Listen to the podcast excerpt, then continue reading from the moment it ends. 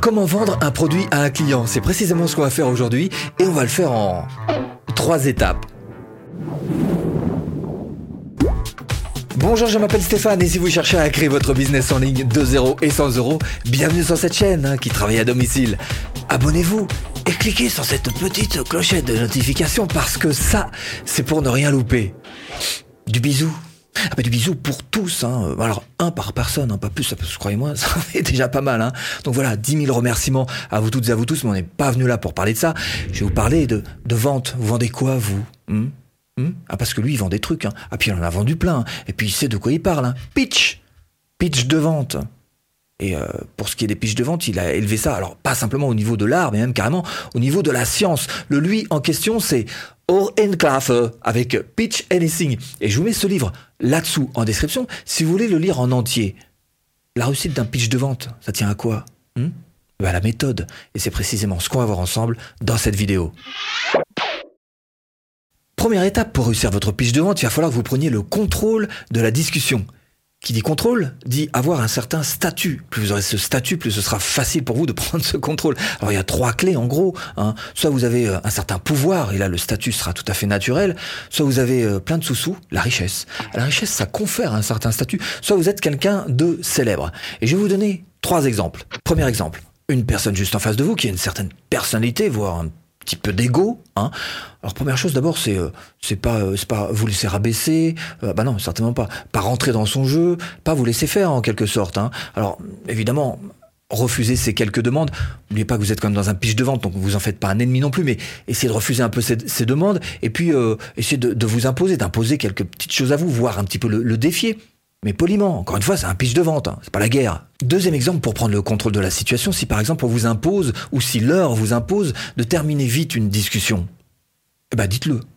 Eh ben dites-le, hein, dites-le que vous, allez devoir partir, que vous allez devoir laisser la personne en face. Donc là, vous allez voir que du coup, très naturellement, ben vous allez reprendre de l'attention, vous allez reprendre donc la direction de la conversation dans laquelle vous étiez. Troisième exemple, si votre interlocuteur tombe dans les analyses, les chiffres, les trucs hein, un peu trop, voilà, scientifiques, sortez-le de là, sortez-vous de là surtout, hein, parce que je vous rappelle que là, pour le coup, il va perdre tout son enthousiasme.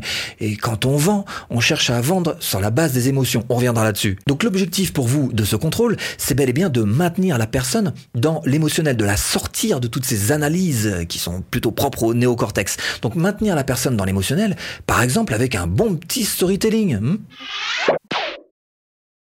Deuxième étape, cette fois, vous allez réellement pouvoir rentrer dans le pitch de vente. Alors, pour ce qui est des pitchs de vente, il existe plein de structures, d'accord? Je dis pas que celle-ci est ma préférée, je vous dis juste que c'est celle de l'auteur du livre que je suis en train de vous présenter aujourd'hui. Donc on va respecter et je vais vous proposer donc sa structure, celle qu'il vous présente en trois points. 1. Vous commencez d'abord par une présentation rapide.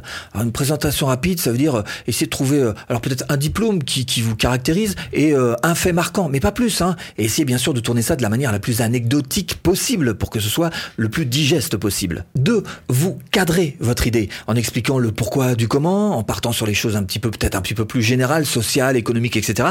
Et ensuite, vous rentrez petit à petit dans votre produit. Hein. Vous allez devenir un petit peu plus spécifique sur votre idée et expliquer aussi euh, les problèmes et pourquoi euh, ce que votre idée vient résoudre ces problèmes. 3. Et eh ben là, vous pouvez commencer à rentrer un petit peu plus précisément dans ce que propose votre produit. Alors, des détails, hein, quelques, alors quelques détails, hein, sinon vous allez littéralement l'ensevelir et vous présenter ce que vous offrez.